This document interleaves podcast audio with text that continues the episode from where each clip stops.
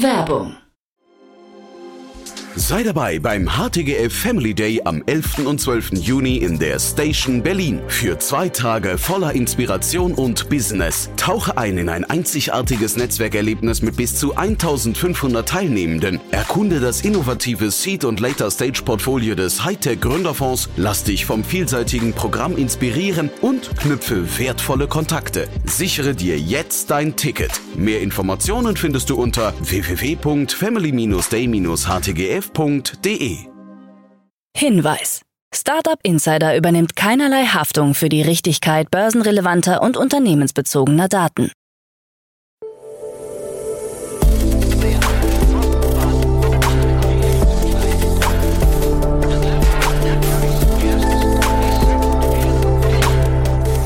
Startup Insider Daily.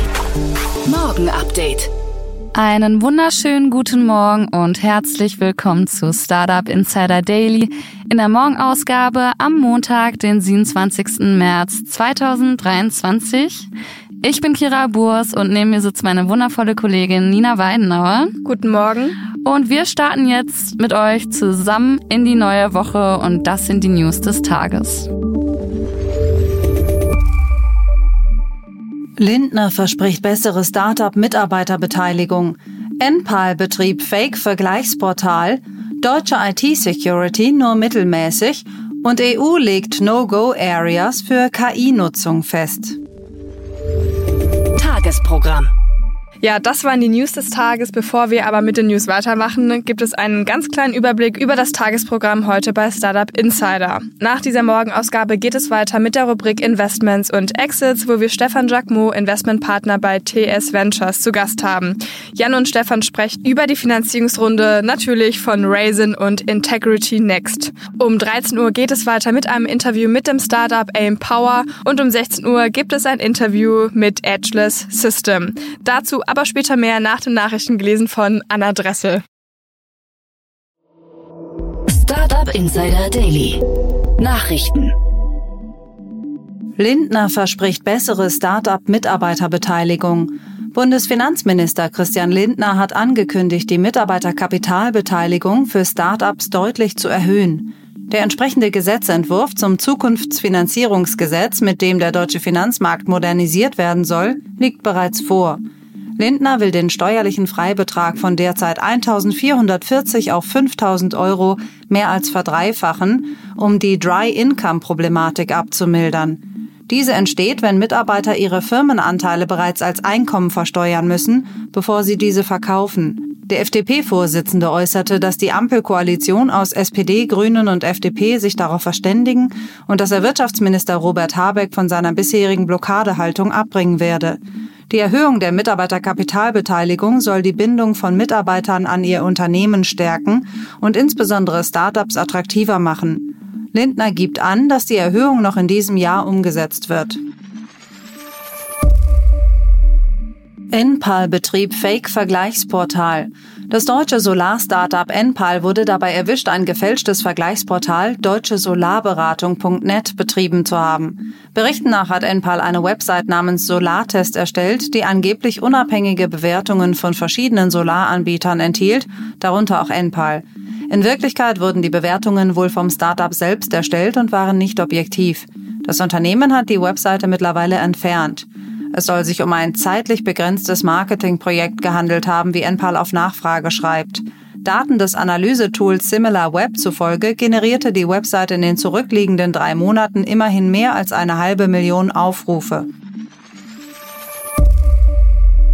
Deutsche IT-Security nur mittelmäßig. Deutsche Unternehmen sind in Bezug auf IT-Sicherheit nur mittelmäßig aufgestellt, so eine neue Untersuchung.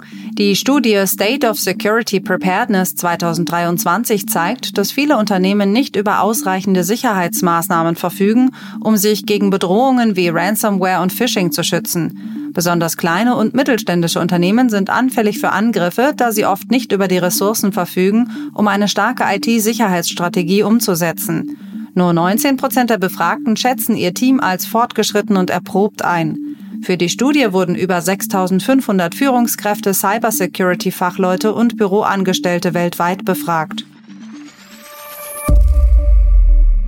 EU legt No-Go-Areas für KI-Nutzung fest. Das Europäische Parlament in Straßburg hat bei Diskussionen um den geplanten AI-Act auch No-Go-Areas für den Einsatz von KI festgelegt. Einige der Bereiche, in denen der Einsatz von KI eingeschränkt werden könnte, umfassen die menschliche Würde, die Privatsphäre, die Bildung, die Medizin, die Verwaltung von Justiz- und Strafverfolgungsbehörden und die Wartung von kritischen Infrastrukturen. Diese Vorschriften sollen dazu beitragen, die Nutzung von KI ethischer zu gestalten. Die Einschätzungen der Politik gehen dabei weit auseinander. Während Svenja Hahn, FDP, im AI-Act einen Booster für Innovation Made in Europe sieht, malt Cornelia Ernst, die Linke, ein pessimistischeres Bild. Aus ihrer Sicht seien Anwendungen zutiefst voreingenommen und diskriminierend. Sergej Lagodinsky von den Grünen wiederum sieht in der KI-Verordnung eine einmalige Chance zur geostrategischen Positionierung Europas. Refurbed kritisiert EU-Pläne zum Recht auf Reparatur. Das österreichische Unternehmen Refurbed begrüßt den Entwurf der EU-Kommission für das Recht auf Reparatur, kritisiert aber, dass die Vorschläge nicht weit genug gehen. Der Online-Marktplatz für gebrauchte Elektronik fordert eine umfassendere Gesetzgebung, die es Verbrauchern ermöglicht, Reparaturen an Produkten ohne Einschränkungen durchzuführen und Ersatzteile unabhängig vom Hersteller zu erwerben. Es brauche langfristige, fast drastische Maßnahmen, um dem Klimawandel entgegenzuwirken. Hier spielt die Wirtschaft eine riesige Rolle, so Kilian Kaminski, Co-Gründer von Refurbed. Business as usual darf es nicht mehr geben.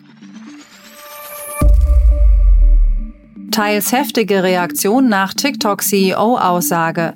Die Aussage von TikTok-CEO Shou Zi-Shu bei einer Anhörung im US-Kongress hat in China heftige Reaktionen ausgelöst.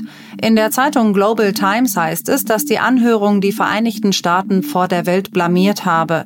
Der Artikel wurde über 100.000 Mal auf WeChat aufgerufen und löste hunderte von teils empörten Kommentaren aus.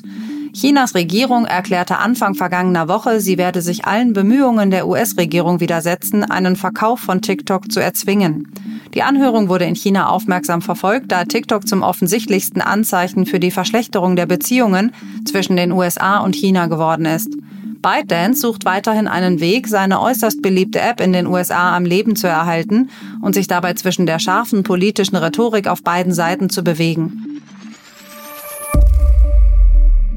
ChatGPT stellt Plugins vor. OpenAI erlaubt erste Plugins für seinen KI-Chatbot ChatGPT. So kann der Textroboter auch auf Wissen zugreifen, das nicht Teil des ursprünglichen Trainings ist, das 2021 endete. In der Alpha-Testphase können unter anderem Expedia, Kayak, Shopify, OpenTable, Slack, Wolfram und Zapier mit ChatGPT verbunden werden. In einem Demo-Video sucht der Chatbot ein Restaurant für ein Dinner aus, bucht eine Reise oder erstellt passende Einkaufslisten für Rezepte und ordert diese Lebensmittel dann ohne menschliches Zutun. Die Plugins sind derzeit noch in der geschlossenen Testphase, sollen bald einem breiteren Publikum zugänglich gemacht werden. Noch gäbe es allerdings viel zu lernen, so OpenAI. Es bestehe aber die Hoffnung, etwas zu entwickeln, das gleichermaßen sicher wie nützlich ist. Kryptostandort USA möglicherweise in Gefahr. Jeremy Allaire hat als CEO von Circle scharfe Kritik am Vorgehen der US-Behörden gegen die Kryptobranche geübt. Er sehe bereits eine Flucht von Kryptofirmen aus den Vereinigten Staaten. Leute würden ihr Geld wegen Unsicherheiten bezüglich Regulierung und Steuervorschriften in den USA lieber auf den Bahamas anlegen. Allaire glaubt, dass neue Regulierungen die Branche beeinträchtigen und den Kryptomarkt in Europa und Asien stärken könnten. Einige Kritiker wie der Analyst Nick Carter werfen der US-Regierung vor, die Branche gezielt vom Bankensystem abzuschneiden. Sie sprechen von einer Operation Choke Point 2.0. Mit Signature und Silvergate sind zwei der Kryptoschlüsselbanken kollabiert. Tausende von Firmen waren für den Tausch von Kryptowährungen in US-Dollar auf die beiden Geldhäuser angewiesen. Abhebungen nach Binance-Störung wieder möglich.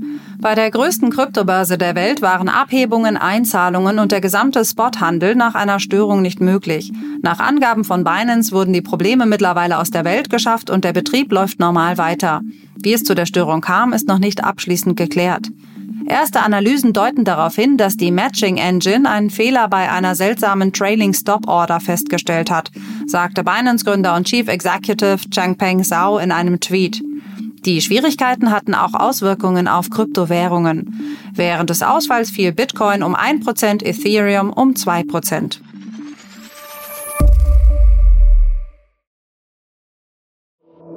Startup Insider Daily. Kurznachrichten. Die ehemalige Penta-Gründerin Jessica Holzbach meldet sich mit Pile zurück, dem nach Eigenaussage ersten Treasury-Startup für Startups und Venture-Fonds in Europa. Ziel ist es, jungen Unternehmen dabei zu helfen, ihr Kapital sicher und unabhängig von individuellen Bankrisiken anzulegen und gleichzeitig von Zinsen zu profitieren, um ihr Kapital zu maximieren. Nach der Festnahme des Terra Luna Gründers Do Kwon in Montenegro sieht dieser sich nun mit einer Vielzahl von Anklagen konfrontiert. Südkorea und die USA ringen derzeit um die Auslieferung von Kwon. Kwon wird vorgeworfen, irreführende Aussagen über den Terra Stablecoin gemacht zu haben. US-Behörden haben Kwon in acht Punkten angeklagt, darunter Wertpapierbetrug, Verschwörung zum Betrug und Marktmanipulation.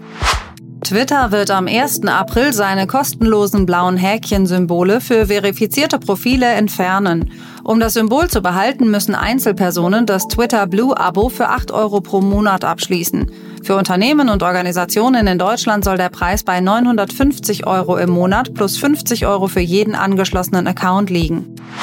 HelloFresh hat auf seinem jährlichen Kapitalmarkttag sein Umsatzziel von 10 Milliarden Euro für 2025 bestätigt. Die Wachstumstreiber werden voraussichtlich Fertiggerichte unter der Marke Factor sein, die in Europa eingeführt werden soll. Außerdem plane man neue Angebote wie Good Job und Pets Table in den USA.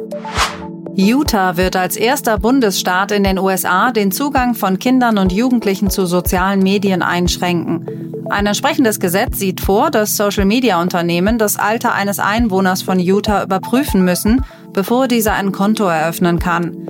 Das Gesetz soll im kommenden Jahr in Kraft treten und beinhaltet auch die Zustimmung der Erziehungsberechtigten sowie eine Sperrzeit für die Nutzung sozialer Medien zwischen 22.30 Uhr und 6.30 Uhr.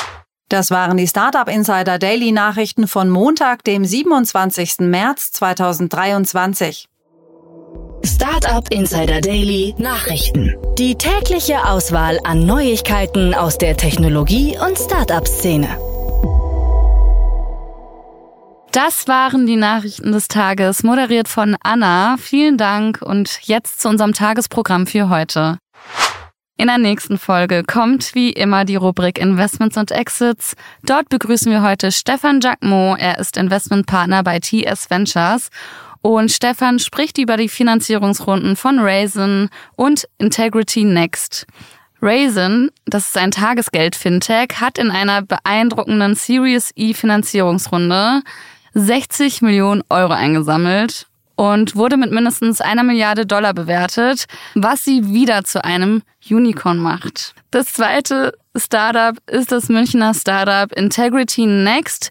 Sie haben 100 Millionen Euro von EcoT Growth erhalten, um ihre Softwareplattform für Nachhaltigkeit zu erweitern und die kommenden europäischen Vorschriften zu erfüllen. Ja, beides auf jeden Fall sehr große Runden, die Stefan und Jan besprechen. Hört auf jeden Fall gleich in der Folge rein, um mehr darüber zu erfahren. Ja, in der Mittagsfolge geht es bei uns super spannend weiter. Wir sprechen nämlich mit Peter Krause, Co-Founder und CEO von Aimpower.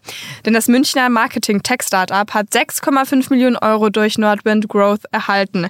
Aimpower möchte jedes werbebetreibende Unternehmen darin unterstützen, sein Marketing und Brandmanagement automatisch, evidenzbasierter und effektiver, kreativer zu gestalten. Ja, mehr zu dieser Runde und zu dem Startup erfahrt ihr dann um 13 Uhr. In der Nachmittagsfolge geht es dann weiter mit Felix Schuster, CEO und Co-Founder von Edgeless Systems. Aufhänger für das Interview ist die 5 Millionen Euro Seed-Runde, die das Startup erhalten hat. Edgeless Systems ist ein innovatives Cybersecurity-Startup aus Bochum, welches Cloud-Transformation mittels eigens entwickelter Open-Source-Sicherheitssoftware zum sichersten Ort für sensible Daten machen möchte. Mehr Infos zu dieser Runde dann um 16 Uhr. Das war es jetzt auch schon von mir, Kira Burs und meiner wundervollen Kollegin Nina Weidenauer. Wir wünschen euch einen tollen Start in die Woche und wir hören uns morgen früh wieder. Ciao, ciao. Tschüss.